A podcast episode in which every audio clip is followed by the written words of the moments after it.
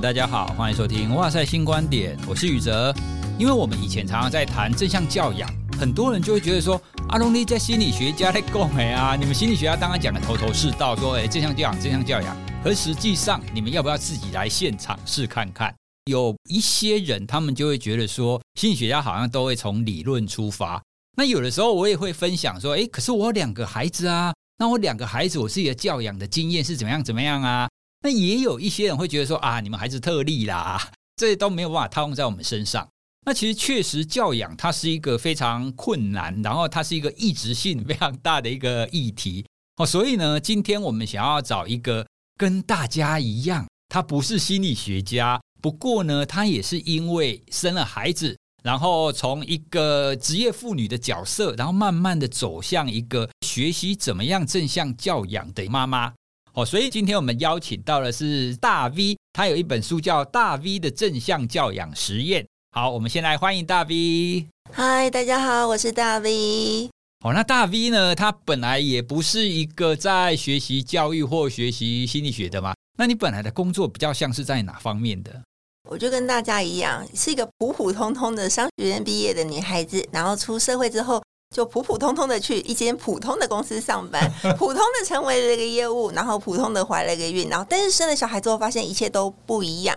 那我之前工作做的比较算是行销或是业务相关的。行销的部分，哎，行销跟所谓的教养应该还差 蛮远的吧？差很多，尤其我觉得养小孩是一个没有 SOP 的事，但是工作上我们可以透过以往的经验啊，或是一些资料的搜集，然后试着把工作做得最完美。但小孩不是，我常常看书想说，哎，人家不是说这个小孩哦，大概哭三十分钟的时候。就会趴下来睡觉喽。我就在那边看着那个时钟，他想已经二十五分钟了，再倒数一下，yes，三十分钟。然后就想说不对啊，他还在哭诶，跟书上讲的根本不一样。所以从那天起，我就很好奇，为什么书上写的跟我的小孩不一样？要怎么样可以让我的小孩跟书上一样嘞？哎，我觉得你讲的这个刚好就是大部分人的心声，因为其实很多人会觉得说哇，那个老师或者是心理师，你讲的那个根本没有用啊，在我的小孩身上根本不是这个样子。可是，就像我们刚刚有提到的，其实每一个孩子他的意志性非常的大，所以就算是我们有一个原则，好说好，那比方说你要怎么样让孩子按时间上床睡觉，我们有一个原则或一个使用方法，可是这个原则跟使用方法用出来，在每一个家庭里面，它就一定不一样。哦，所以我就很喜欢你这本书写的，我们是正向教养实验哦，因为你必须要试看看，在你家里或者是在你的孩子身上，用什么样子的方式才会是比较好。那另外呢，你怎么在有工作的情况底下，你又要兼顾带你的孩子啊？一般很多的妈妈，她在怀孕生小孩之后，那第一个抉择就是我到底要辞职，然后全心全意的照顾孩子，或者是我找保姆？你当初的这个抉择到底是怎么走的？我其实当时心里一丝犹豫都没有，我就想着，没错，我虽然辛辛苦苦的怀了十个月。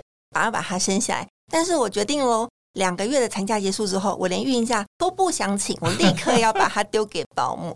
所以我在怀孕的时候，除了看了很多教养书籍以外，立刻寻找了一个附近评价很好的保姆，跟他约好说，我的预产期大概是什么时候？那是不是再过两个月我就可以把他送过去啦？他就说，嗯，可是我很满呢，我帮你排，但不一定哦。然后我就每天倒数着，什么时候？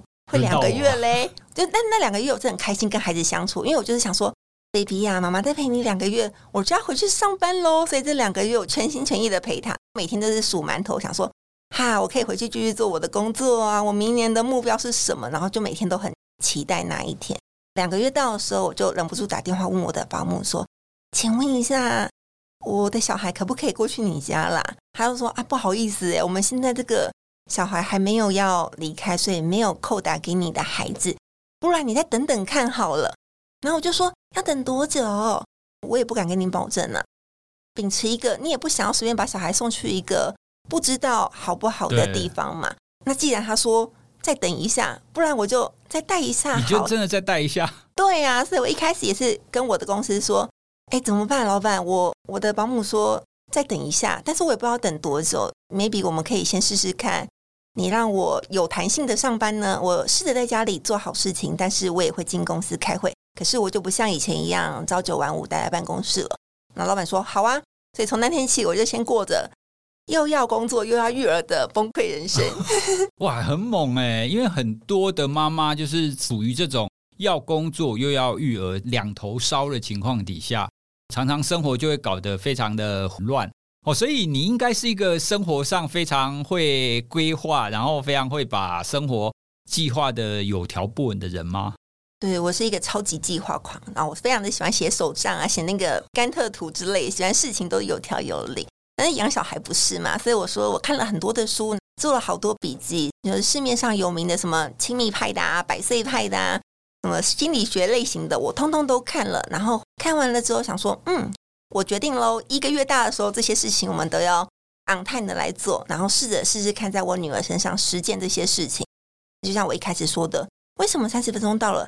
她还在哭，到底哪里错了？诶，为什么我的小孩没有四个小时喝一次奶呢？他明明才半小时就又哭了。抱着他在中岛走了一圈又一圈，怎么样他都哄不睡。我也觉得超级苦恼。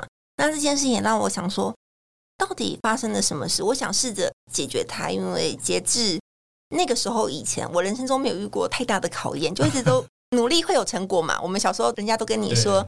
你想要努力念书，就会考上一所好的学校。如果你努力的工作，你就会赚大钱哦。但是小孩不是诶、嗯、很多时候你努力了，然后会觉得说奇怪，我努力的到底是什么？忙碌了一整天，到晚上会反省自己说，今天到底为什么我会这么累啊？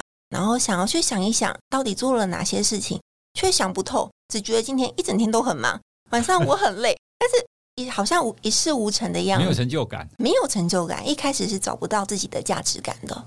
那你在养小孩的过程当中，你有崩溃过吗？绝对有。我刚刚举那个绕着中岛一圈又一圈的例子，就是因为我其实是有想要养成我家孩子规律作息的。毕竟我要一边工作嘛，他如果随时都不睡觉，我会很苦恼。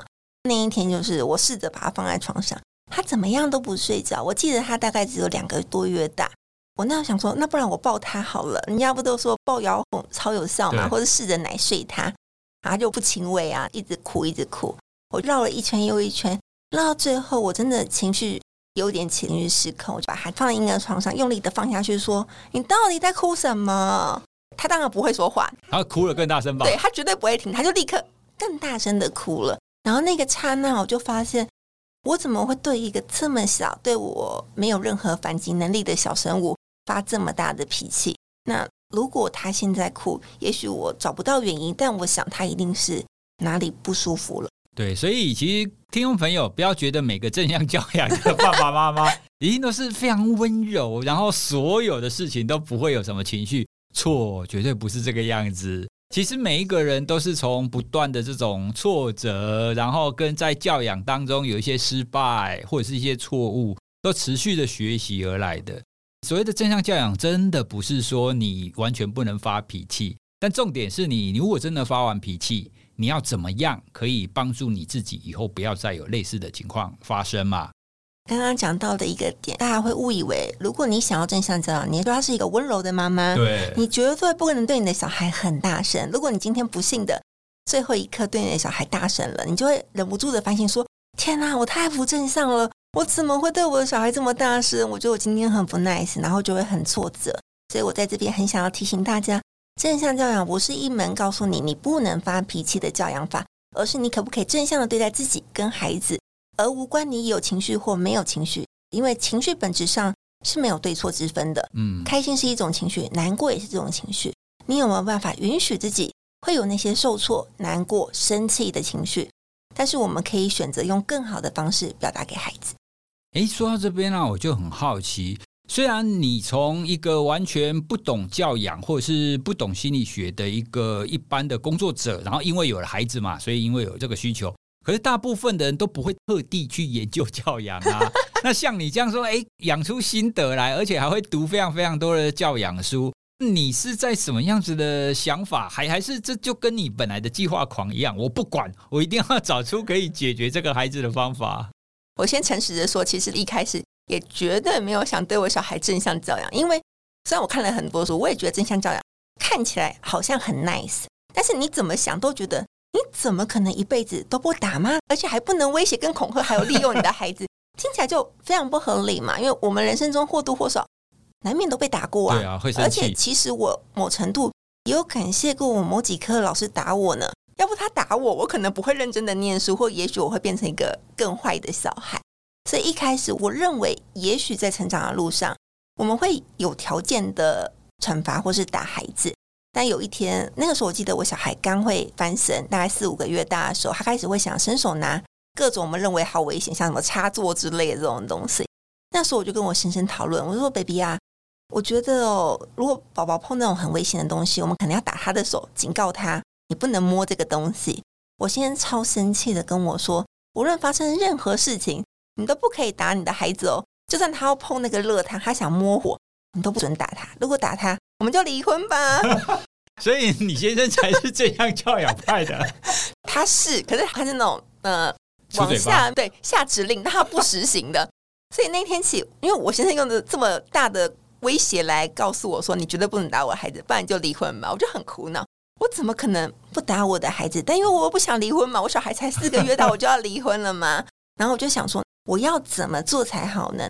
过程中其实我是怀疑的心应该有九十趴，因为我根本不相信书上写的那么 peace。如果那么 peace，市面上绝对不会有那么多打小孩的人吧？啊、绝对没有爸妈出生就想说，嗯。有一天我一定要打你，我每天都想说，很希望我好好的爱你。对，我深深劝导，我跟你讲道理，你一定听得懂。我我想每个妈妈出生的那一刻，绝对不会有一个想打他的心。对，那为什么我们最后会打他？一定是后来发生了很多的事。那那一刻我就想说，那我要试试看。所以这也是为什么我说正向教养或是任何的教养都是一场实验，因为不可能有百分之一百适合你家的教养方式。就算那个方法很好，有可能本质上你。配合不来，例如如果你是请公公婆婆帮忙照顾的，跟你自己照顾的就有很大的不一样。嗯、那你是全职妈妈，或是你是职业父母，你能够配合的角度也不太一样。对，所以其实很难有一种方法真的可以扩散，你就照做，那你就可以得到一样的结果。其实真的蛮难的啦。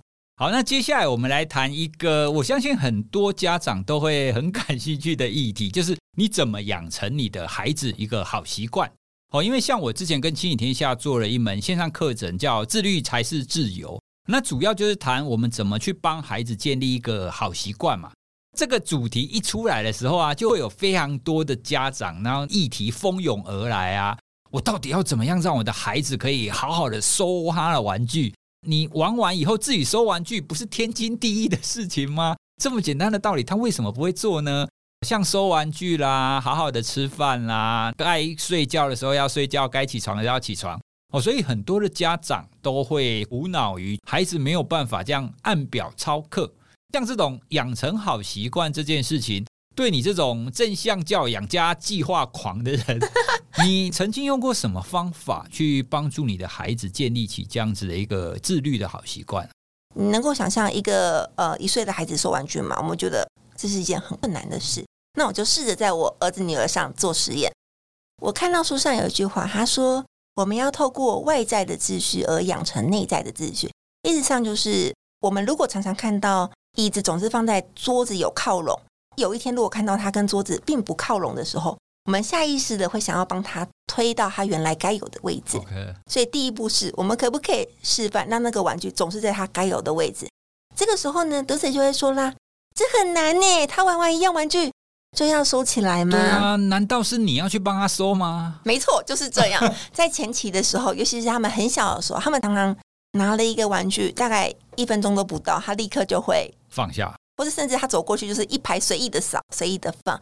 所以第一步是，我们可以试着让孩子有所谓的工作地区，例如说是一张小小的桌子、小小的地毯。我们会趁他们玩玩具或是做某一个事件，我们叫工作。跟他说：“baby，想要做任何一个工作的时候，我们就在你的位置上坐好。”所以孩子会有物权的概念。我在这边可以做我的工作，而其他地方是妈妈的。那我需要照顾属于我的范围的环境。再来一次只玩一个玩具的优点是，当大人也是，我们如果家里一团乱，其实不太会有心情可以把它收好。我们会想说：“算了啦，都这么乱了，有关系吗？反正我今天就算收了，明天也会再变乱啦。”干脆就算了吧。我觉得小孩某程度的也有这个想法，所以如果我们可以在每一次他拿玩具之后，就引导他拿回去放的话，会让这个困难度降低。那你当然会说，他绝对不会乖乖拿去放。如果可以，我也超希望他可以拿回去放的啊！没有妈妈会故意让他玩的一团乱嘛。所以在前期，我会跟我的孩子说：“baby，你的玩具做完了吗？如果你不想做了，我们拿回去放。那如果他不想放，我就会跟他说：妈妈先帮亮亮的玩具拿去放哈，玩具放在这里哦。透过很多次我这样的示范之后，他就会理解那个格子是这个玩具的家。那另外一个大家的问题在于。”他的玩具没有加，因为他买了太多的玩具。普遍来说，读者都有海量的玩具嘛。现在大家可能因为网络的关系，购买是一个很容易的事情。东西太多的时候，也会很容易的不珍惜它。所以有没有办法控制自己，一次只摆出可能八样玩具，让八样玩具都有加？最基本的就是用 IKEA 的那个八格收纳格，一格放一个。孩子可以先练习玩这八格。可能我们一两个礼拜可以轮替一次，但一次只展现八个，我觉得也会有帮助。就算他一次弄乱了八个，也不会那么悲惨。也就是说，你事前就是帮他准备固定数量的哦，比如八个哦，有八个，然后让他可以去游玩。只是玩之后，你会不断的跟他说：“哦，好，那这个玩具，比如这个娃娃，他的家在一号。”你会不断的让他非常清楚这样子的一个概念。那久而久之，至少他会先知道什么东西的定位，他该去的位置是在哪边。第一个点当然是他会理解，哦，每个东西用完都应该要收起来，而不是放在那边就可以了。那接下来还会发现，哎，这个玩具可能总是分收在最左边的第一个地方之类的，他会养成秩序感。当然，我们也可以用一些像是贴照片，他可以很直觉的看到，可能是这个娃娃的照片，他知道要放在这边。这是一种方法，可以帮助小孩更快的理解东西的位置。哎，可是听你这样讲起来，我觉得这种方法很适合像你这样计划通的人。可是像我这种不是计划通的人，哎，你跟我说好，那比如说这个礼拜我要选八个玩具，然后让他们在这个礼拜游玩，那我要帮他们去选择，然后去装这个玩具，对我来讲，我就觉得啊，这个好麻烦哦。所以其实听你这样讲起来，你要养成孩子好习惯之前，家长好像就必须要先有一个好习惯才可以。哎，我们会说这叫做一个预备好的。预备好的环境，预备好的心态，你有没有一颗预备好的心态来辅助你的小孩长大，而不是想要教他长大这件事？我们那时候也会举一个例子，我们会说，任何的蝴蝶都一定是从卵变成毛毛虫，再变成蛹，再变成蝴蝶。我们当然很希望孩子可以赶快在过程中做得又快又好，可是你有没有办法在过程中有时间耐心等待？就像是我们很希望可以赶快看到漂亮的蝴蝶。但是你可以在蛹的阶段，因为等了他三天五天，他都不出来，所以主动帮他打开嘛。你不行，所以很老梗、好老梗的歌，他说：“爱要耐心等待，跟很久忍耐嘛。”就是教养孩子也大概是这样喽。哦，对，所以这样听起来，你要养成孩子好习惯，其实真的，你父母亲真的要有让日复一日，然后帮他定位，然后或者是提醒等等等等。那久而久之，你才有办法养成他这样子随手收玩具，或者是我们常常讲的，你在定时时间要起床这样子的习惯。那其实像我这样子的这样平凡非计划通的父母，我们当然也非常希望孩子有这样子养成收玩具的好习惯。不过在我们家没有像你讲的这样子的计划通啊，我们家仍然是跟大部分一样，就是好，我们也的确会有一个工作区域。那那个地方是他们主要游玩的地方，然后他们大部分的玩具也都会在那边。那我们家是在一段时间，就比方说晚上的时候吃完饭，他们会在那边玩。那么洗完澡就在某一个定点的时间，要在这个时间之前，他们就必须要先把玩具就通通收完，嗯，他们才可以进行下面的那一些活动。哦，比方说他们晚上会需要看影片。看影片前就要先把他们做完该做的事，对，做完该做的事情收完，他才有办法进行下去。对，所以我自己是觉得，像刚刚讲的，你要先做完你该做的事，才能做你想做的事。好，那这个是我们家很常进行的原则啦。嗯，但老实说，我也常常在分享这个原则给各个父母亲的时候，大家也都觉得没有那么容易执行，就讲起来好像非常简单。这个绝对是一个大家在执行上遇到的难题。你是否一致性？这很。重要。我们在规矩制定之后，你是不是总是这么做呢？像你刚刚举的例子，要说完才能看影片。如果有些时候孩子真的超级闹，他说不管，我就是要看影片。有些时候家长会妥协嘛，所以我们就想说算了。他可能今天生病了吧？他可能心情不好，体力不好，所以我帮你收。然后你就去看电视吧。可是随着我们破坏规矩的次数越来越多，孩子就会越来越想挑战。妈妈的规矩真的是规矩吗？妈妈说不可以，真的是不可以吗？我也觉得小孩是一个天生就很擅长挑战极限的一个生物，那我觉得也很合理，因为人类必须要可以突破很多极限，才有办法长大变成一个成人。嗯，对，所以规矩的一致性还蛮重要的，大家可以试试看，把日常生活中你很苦恼的几个点写下来，那一定有你觉得超级苦恼跟相对不苦恼的。针对超级苦恼的点，我们先设下一些基本的规矩，然后试着做，宁可定的比较宽松一点，也不要太过严苛，让自己先开始做了。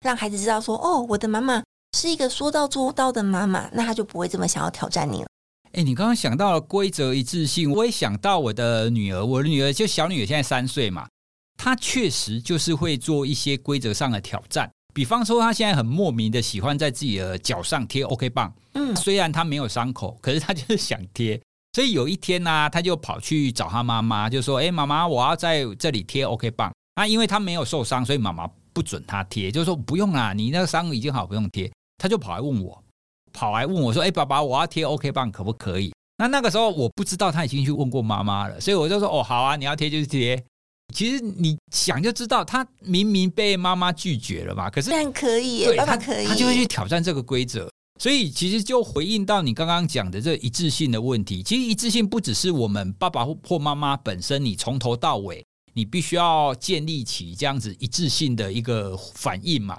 哦，就像我们刚刚讲的，你一定要收完玩具才能看影片啊！你你必须要大部分每一天都是这个样子。而且另外一个，我觉得也很重要是，爸爸妈妈的一致性 需要是一样的。我觉得这些有点难啦，因为在教养中很难两个人的想法都非常的一致。就像是我自称自己是正向教养的教主，但我有一个超不正向的婆婆有。还有像是普通婆婆一样，会三不五时喂我家孩子吃东西，然后我孩子要什么，她都立即满足他。所以她是一个非常普通的婆婆，她也会对我说：“要求我这辈子没看过人家这样养小孩啦。”就是我觉得家里当然如果可以很一致，那我想彼此亲子的冲突会减少。但是如果不一致的话，妈妈也不用也不用太过挫折，因为孩子会在每个地方展现不同的样子。就像大家会说，我的小孩在幼儿园，老师说的跟在家里。完全不一样哎、欸，那是我的小孩嘛？我觉得很好奇。再看刚刚你说的那个 OK 绷的例子，我们会先想一想，孩子想要贴 OK 绷这件事情，本质上有没有错？嗯，我们第一个点会觉得说啊，好像太浪费了吧？OK 绷应该受伤再贴啊。但是孩子想贴这个举动有没有错？他只是想贴东西，好像听起来又很合理吧？所以我们就在想，你可不可以满足孩子想贴的动作？因为我觉得满足动作本质上是没有错的，孩子想做一件事情背后是有原因的，他必须要常常做这个撕贴的动作，可以发展他的手部的细动作。所以我的建议是，我们可以给他一个像是贴圆点贴的工作。刚刚说，宝贝，你现在你得贴 OK 绷吗？OK 绷只有受伤的时候才可以贴哦，但是爸爸可以给你贴圆点贴的工作，我们可以一起来贴一只鱼啊，贴一个圣诞树啊之类的，满足他的需要。我在大概小学高年级到国中的时候，其实我们当时在学习的时候，有一度有一度的时间，我们在自己的书包上贴满了 OK 棒。哦，装饰品吗？对，所以听众朋友，如果你是跟我一样，就是大概六零年代的人，那你有经历过，你就会知道，那个时候真的，你的所有的同学，我们会去买各式各样不同的卡通造型啊，或者是不同的花样的 OK 棒，会贴在你的书包，贴在你的铅笔盒。那那个时候，我也曾经被我妈妈骂过，你说你有病吗？你的书包上面又没伤口，你贴什么 OK 棒贴那么多？那那个时候我就觉得很奇怪，我觉得这样漂亮啊，OK 棒也没有多少钱，你为什么不给我贴？哎，所以那个时候我的小女儿她跟我说她要贴 OK 棒，我也是想说哇，她大概跟我以前一样，就想说贴这个投射了以前的自己，所以所以就可能就觉得这漂亮，她喜欢贴，就是说啊，好啦，那你贴没有关系。家长，你用什么角度去思考孩子这个行为？嗯、就像你刚刚讲的，我的老婆可能是从哎，你没有需要 OK 棒，所以你应该就不用贴。那我可能就会觉得说啊，你可能跟我一样，以前就是你想要这样子的一个类似花纹的东西来装饰，所以我觉得你可以贴。这个不一致上，其实它仍然有可以妥协的空间。每一个人的想法不一样，想法我觉得很重要。父母亲怎么想的很重要。当然，我们如果一开始就预设这个小孩很浪费好了，你就会觉得贴 OK 绷这个行为绝对不可取嘛。你怎么可以乱贴 OK 绷呢？但是我们礼物上，通常一个三岁小孩不会有这种浪费的心态，他只是因为我想贴，所以我做了贴的这个动作。那如果像宇哲觉得，哎，小孩可以贴，那我就很好奇的会问你，所以他想贴一百个也可以吗？当然不是啊。所以你是可以在现阶段，因为他本来贴的这个地方，所以，他可以再贴。所以其实你是有条件的允许他，对吧？例如说，你只能贴三个或贴五个。所以我觉得讲清楚这件事情，也会让孩子理解说，哦，这件事情不是无上限的，就像你可以去公园玩，溜几个溜滑梯，或者你可以夹娃娃，我们可能就是投币投三次之类的。有一个限度在，会让孩子理解说：“哦，这件事情爸爸允许我做，但他如果不允许我一直做，背后的原因是什么？像 OK 绷 maybe 是浪费，或是家里没有啦，不希望你一直浪费东西这样子。就是让孩子知道界限在哪。对，界限的界定有点困难，有点抽象，因为我们很多时候是大人，常常会随着今天的心情好不好而随意的决定我的界限。如果今天刚加薪啊，或很开心，你就觉得说。”没关系，贴一百个也 OK 啦。但是如果今天刚被老板骂完，可能贴三个你就要生气了。这样，哎，那刚刚你还有谈到一个啊，就是你跟婆婆在教养上的方式不太一样。嗯、这个其实，在妈宝版上也非常多，因为我很喜欢看 PPT 的妈宝版，我也是忠实乡民。对，就很多人说啊，那个婆婆啊，那个教养啊，怎么样呢？他们怎么可以这样啊？那像你这种计划通的人，那你遇到一个跟你教养形式不太一样的婆婆，或者是？公公或者是老公或者其他人，他们的教养做法跟你不太一样。嗯、那你是怎么去应应，或者是你的想法是什么？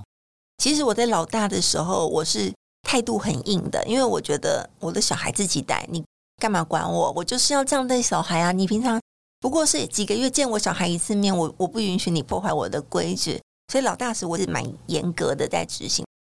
我婆婆如果做了不恰当的事，我就立刻用眼神杀死我老公，让他去 跟婆婆说：“妈，你不要这样了。”但是我家老二让我学习到了有弹性这件事。我家老二就是那种，嗯，明明就是一模一样的教养方式，但我家老二现在都四岁了，他也是可以躺在地上跟我说“我不要，我不要”，变成肯德基这种模式。所以在他身上，我就发现了有很多的弹性，无论是对他或对我的婆婆，我开始理解哦，原来这种我们认为不这么正向的教养方式，婆婆是在表达她的爱。可是以前我们可能觉得说。你干嘛一直给小孩吃垃圾食物？这对他的健康不好啊！可是现在我就转个念，想说他不过三个月看一次，如果他是在限度内给，或者我会准备一个比较合格的糖果，他可能是不含色素的糖果，那他给我就觉得好，我可以接受这样。所以，其实，在面对这种不一致的情况底下，大概会有个弹性可以接受。应该是说，我觉得对小孩来说，小孩调整是很快的，可是家长自己心里会不会过不去？尤其是第一胎的妈妈，绝对都希望孩子吃无毒的啊，不要吃色素啊，最好零食只吃水果嘛。但一定会遇到像过年长辈用各种威胁利诱的方式啊，或者是家族当中的其他孩子，对，然后或是你不给他吃，他就说哦，好可怜哦，一辈子不能吃。他以后长大就会狂吃，用这种恐吓你的方式。那所以过程中，我觉得你要不要妥协的第一个点是你心里过不过去。嗯，如果你给你的小孩吃了呃你认为的违禁品。你心里会很难受，甚至你会觉得一整天都对你的小孩或者对对方的情绪很糟糕。那不妨你在一开始就告诉大家你的界限，就是希望你不要喂我的小孩吃这些东西。那如果你真的很想给，我们可以主动提出一些替代方案，例如是天然一点的木糖醇的那种棒棒糖之类的，可能就会觉得自己心里好过一点。嗯、对，其实你刚刚提的这个跟我们一般在谈的界限、人际的界限是有关系的，因为常常会有那些冲突。一刚开始的点都会在于我有我的界限，可是我的界限呢，通常没有给婆婆或者是没有给其他人知道。对，我们自己觉得我在忍耐喽，但别人不知道你在忍耐，你已经快要爆发了这样。对，所以其实把界限那种很清楚的画出来，有的时候我们华人可能会觉得说啊，这样伤感情啊，你干嘛画的那么清楚？可是其实你要真的讲出来，才是一个比较好的沟通。当然讲出来，你要用一个比较。和善，比较可以沟通的态度去说，而不要很直接的说：“哎、欸，不行，我的小孩绝对不吃这种有含色素的，什么什么不行。” PPT 上总是会说“早黑早享受”啦，对，反正你在婆婆心目当中黑掉就算了，你就可以做自己。但很多人都会保持一个至少我们维持就是两面的和平之类的，对，哎、欸，不管怎么样，她总是我老公的妈妈嘛，对不对？哎，那。他又不可能一下子就整个剥离。我觉得在教养上，就是有保有一点弹性，然后以及我们可以跟其他会接触到孩子的这些家人，讲清楚你的界限。那这样子，我觉得至少大家都会知道怎么样好好的配合。像你刚刚提到的这个例子，我们都希望从现在起，我们要好好的正向这样的对待我的小孩，我要温柔的正向的对他说话。也常常都忘记对自己的老公或对自己家的长辈，也可以试着正向的说话。在我们小时候，我们都会觉得，嗯，如果我有想法，我不应该讲出来，因为我讲出来好像我不合群呢、啊，好像我不听话，不是个好孩子的感觉。那现在到了我们这一辈，我们其实心里有很多想法想讲的时候，我们也会觉得说，是不是不能讲？因为小时候好像你讲了就不 OK 嘛。但是我觉得我小孩教会了我勇敢这件事情。你很有勇气的，但是在不失礼貌的情况下表达你的感受。那你刚刚提到了早黑早享受的点，我不会说早黑早享受，但我会觉得你告诉对方你的界限不等于你要黑，因为你只是很明确的告诉他什么事情我可以，跟什么事情我不可以。而且当你这么做之后，对方其实会尊重你。就像我刚刚说过，我有一个很普通的婆婆，她一开始也觉得哪有人家这样带小孩的，但是时间久了到现在，她其实。也不会再主动给她东西了，她会理解说：“哦，我媳妇这么讲是有道理的。”那他家小孩可能也真的没有很喜欢吃糖果啊，我可能不需要做这些事情。像我会跟他说：“妈，我知道你真的只是想对我的小孩好，你希望他很开心嘛，然后说他最爱阿嬷了之类的。”但我们有很多事情可以跟他做，例如你跟他一起洗水果，一起切水果，或是一起折纸啊，一起丢球球，他也都会说我最爱阿嬷了。不一定要像我们小时候一样买很多玩具给他。或是给他吃那些垃圾食物，才代表这是你对他的爱。对，其实你刚刚讲的这个例子，我还蛮有感触的，因为确实很多人对自己的孩子会很有耐性，可是对自己的老公、老婆，或者是对婆婆或公公，他的耐性相对的很低，很低，就会减少，就会觉得说，哎，你本来就应该要像我一样这么做。那回应你刚刚讲的，我相信很多的长辈他们会用糖果啦，或者用其他的方式去哄小孩子开心。他们也不见得有什么恶意，他们同样是疼小孩，只是在他们的学习历程当中，哎，你要想想看，哎，那些长辈，他们从小可能都是活在一个资源匮乏的一个状态底下，所以对他们来讲，他们可以让孩子开心的，就是最直接的有一个糖果啊，他可能会想说，我小的时候有一个糖果，那是多开心的事。可是，在我们现在这个物质非常充足的一个情况底下，对，所以其实他们只是没有。没有想到，或是没有学到一个更好，或是其他的方式来让孩子同样获得那个开心的那种喜悦的情绪。哦，所以这个时候确实就像你刚刚讲的，如果他们知道，诶，其实我有其他的方法，哦，比方说跟孩子一起洗水果，或是跟孩子一起做一个什么样子的活动，他同样可以获得那个孩子很喜欢阿嬷，哎，孩子很喜欢阿公这个结果，爱他的心，这样，对，他们其实就会换了。我想不是每一个阿公或阿妈，或者是每一个照顾者，他们都非常想要喂孩子糖果啊。其实喂糖果这个行为，其实背后是来自于他想要表现他的爱，他想要让孩子感觉到我是爱你的。教养本质上是一件很容易阶级复制的事。我们用我们小时候的经验来判断，我现在应该要怎么样对待孩子。就像宇哲刚刚说的，小时候他们可能物质缺乏。有玩具或有糖果，是他们觉得对方很爱我的方式。可能只有特别的时刻，我才值得拥有这些东西。所以我的孙子对我很特别，我很希望随时都给他最特别的东西给他。对，我都想给他，可是他并不知道这件事情有更好的解决方案。就像我们会说，小孩其实一生都是用犯错来做学习的，他不可能第一次又做对。大人也是，你第一次当妈妈，他可能第一次当阿嬷。那你不可能第一次教你的小孩就做出所有正确的决定，阿妈也不是。那你有没有可能在每一次小孩或大人犯错的时候，都相信他有一颗想要做的更好的心，而给他一个更好的做法呢？对，我们刚刚谈的这个，当然都是理论上的讲法啊。嗯。那在每一个家庭当中，我相信一定也会有那种讲不听的长辈。那不管怎么样，他们就要用他们的方式。其实这种一定有。所以，我们刚刚谈的这样子的一个方向，并不是你一定要照着这样子做，只是我们可以从人性的角度去出发，去想想，或许这些长辈或者是你的另一半这么做，他并没有他真实的恶意，只是每一个人还没学会最好的方法。那既然你是你们家庭当中哈怎么对待孩子学得最好的那一个人，那是不是可以有一些机会，把这些正确的教养的方式扩散给？包含你的队友啦，或者是最常跟你孩子接触到的那些长辈。其实说来，所谓的教养问题，真的是一个家庭的问题哈。嗯，你不是单纯妈妈会而已，你的队友也非常的重要。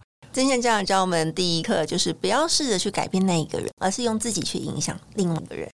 但是这一点就真的很难做，你知道吗？很难，因为你觉得你很努力的，你的队友为什么这么基本的都不能做到呢？对，我 们有一次做了一集，他比较是在谈婚姻之商，然后因为会走进婚姻之商的大部分都是太太，所以智商心理师他们在回应这些太太的那些婚姻当中的议题的时候，多半会从我们可以先做什么样子的调整，嗯，来出发点。结果呢，那一集就有听众回馈说。你们为什么都在检讨太太？嗯，你们为什么不叫先生调整呢？明明是先生的错啊！你为什么都要叫太太改变呢？你们这个根本就是帮凶啊之类的。理解。对，那其实不管是教养上也好，或者是相处上也好，其实状况就是这个样子。今天比如说太太来问，你能回馈的当然就是好，那至少太太先做什么改变？因为人际的互动或者是教养，它其实是一个动力。当一方有一些调整的时候，那另外一方会有一些感受嘛？那他会慢慢慢慢做一些调整。所以心理师或者是任何的心理专家，不可能越过这个太太直接去改变这个先生，啊，因为对方连来都没来呀，啊，他连来智商都不愿意。其实老实说，我一度超级想跟我先生一起去做婚姻智商，因为我也觉得我人生走到了一个极限，哦因为同时要工作又要育儿，然后老公还常常只对我出一张嘴说。我跟你说不准打孩子，可是他却常常对孩子大吼，我就觉得说你怎么可以这一套做一套。对，对方呃心口不一的时候，你的心里就会特别难受。所以我也一度超想做这件事。那一开始我也想去上正向教养课，是因为我的老师跟我说，她在她的老公身上正向教养成功了。我就觉得说，哎，怎么可能？我完全不奢望可以改变我的老公，所以我就试着去上课，然后想说到底怎么做。但我要诚实的说，我到现在。也没有真的感化我老公 那么多啦，就是还有一些变好，可是并不完全。但至少我们没离婚，对，可能还是有帮助吧。前一阵子我看到一个说法，就是太太通常会说老公是长子，嗯，就是你跟一个真大宝，真大宝，你跟另外一半结婚之后，其实很多家庭的情况就是老公就跟长子一样啊。你有有的时候，你那些所谓的教养的概念，你要顺便教你的老公，真的要让他变成是一个真正的队友。从教养回到我们整个家庭关系来讲，它真的是一个你很难用一个理论上的理想状态去思考你教养应该要怎么做。比方说，大家都会说啊，你先生跟太太你在教养上，你的态度应该要一致，你的做法应该要一致，甚至你们的分工应该要一样啊。为什么先生只会出一张嘴啊之类？可是真实生活中，他一定会有某一方，他可能就是。付出比较多，好，比方说在教养上付出比较多，那有一方可能跟不上的情况，哎，所以我觉得在家庭或是婚姻关系当中，你势必会有一种你需要停下来等待，或者是牵另外一个人，然后拉他一把这样子的时候，公平，我觉得是一个大家也很常讨论的议题，尤其是家有双宝的家庭，有手足的，就会觉得说，到底要怎么样公平呢？我也常常写这个主题，我的经验是觉得。爱这件事情啊，本来就不太公平吧？你没有办法像全职妈妈就会觉得说，哎，我花很多的时间陪小孩，你不过是下班后陪他两个小时，专心一点，你都做不到吗？因为人生中有好多，到底要不要去争公平这件事情，还是我们只看后面的结果，或者我们目标是否一致，都是希望整个家庭更好。大家在家庭生活中或者在教养上，最大的冲突是来自于你能不能够好好说话，你说的话。孩子有接收到吗？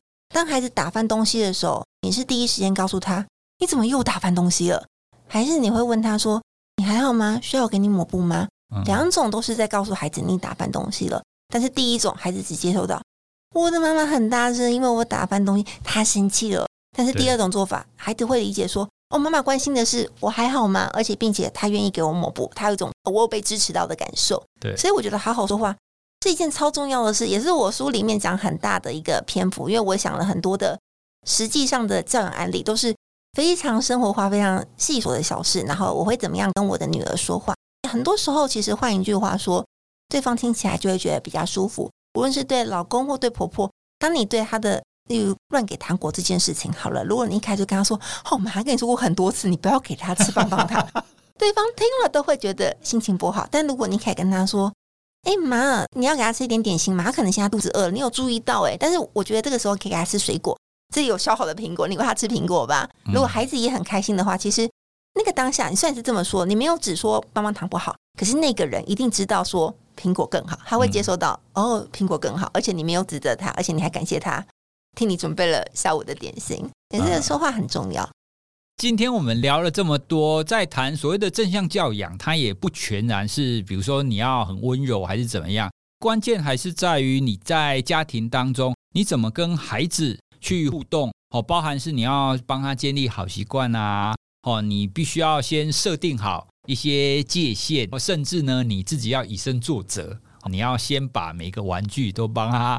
设定好他应该要在哪里，那久了以后呢，他就会知道，哎，我这个环境就应该要这个样子。从这个建立好习惯延伸出来，我们就谈到很多，包含你在家庭当中你怎么跟婆婆的互动。我觉得整套正向教养的概念下来，最后的环节不只在于对孩子啦，哦，像我们刚刚谈到很多，其实还有对你自己啊，对婆婆啦，跟对队友等等的。其实这种教养的功课真的是随着孩子的成长，我们也一路在成长。我觉得人会慢慢改变。孩子带给我最大的一个点就是磨练了我的耐心。我本身是没有耐心的人，但养了孩子让我发现，哦，原来我是一个可以有耐心的人。正向教养让我可以在第一时间试着用正向的态度去看待对方做的事情，而不要一开始就觉得说，为什么你要破坏规矩？为什么你不能听话？为什么你不能当个好孩子呢？如果你可以试着用比较正向的方式去观察你的孩子、先生或是长辈，你可能可以发现其中有没有哪一个点是你可以切入的。那有没有可能我们有更好的说话方式，可以让对方接收到你的想法，而不是只专注在我老婆又生气了啊、哦，我媳妇真的是很不孝 哎，我我妈妈一直都对我发脾气，我是不是一个坏孩子呢？嗯、你从自己的改变，你变得比较正向一点，看得到细节中很多小小的美好之处。对，你从美好之处出发，会让很多的行为哦会变得不一样，嗯、甚至接收到你讯息的人，他们的观感跟他们的感受也会有很大的差异，而这个差异就会造成这个家庭到底和不和谐的一个情况。真的在教养小孩，真的一路走来，我们也都持续的在学习跟持续的在成长。所以大 V 的这本书，他写的正向教养实验，我觉得这就很有意思的地方就在这里，他不会说。你照我这样子做就对了，因为每一个人在自己孩子身上，你所看到的都会有点差异，所以你会必须要自己去尝试，尝试说在这个原则底下，在你们家，在你的孩子身上是怎么样做，你才会达到最佳的状态。不要抱着就是一些教养专家所讲的那些金科玉律 哦，因为所有的金科玉律在自己的孩子身上一定会有差异的啦。大家了解原则之后，然后试着去做一些实验看看。找到一个最好的方法。对，大家可能会觉得啊，教养好难哦，教养好累哦。但是教养本身就不是一件容易的事嘛，养育小孩本来就是一件很不可思议的旅程。我常常鼓励我的读者，我们陪伴小孩的日子是一段倒数独立的日子。世界上所有的爱都指向相聚，只有父母的爱会指向别离。如果我们可以握这个心，我们是一个辅助者的角色，我们期望陪伴小孩长大这条路。可以学习到一些什么，可以支持到他一些什么。也许在这个过程中，你就不会那么寂寞了。然后也希望大家理解，正向教养不是一个不能发脾气的教养方式。如果你有情绪，真的是一件非常正常的事。但是因为我们是成人啦，你可以示范要怎么样好好的有情绪呢？好，那我们今天呢，跟大 V 来聊他的正向教养实验这本书的资讯，我们也会放在资讯栏。那如果大家对于我们今天谈的有什么想法，或者是你觉得哪个点你想要反驳，或者是你想要提出更艰难的一个情境的话，都欢迎你可以私讯给我们，或者是你也可以加入我们的脸书社团。那我们有一个脸书社团是专门在讨论我们每一集的内容，还有一些心理学相关生活经验的分享。我们也同样会把我们的社团的连接放在我们的资讯栏，都欢迎大家听完节目以后可以来给我们一些回馈跟你的想法哦。好，那我们今天就跟大家聊到这里，谢谢大家，谢谢大家，嗯，拜拜，拜拜。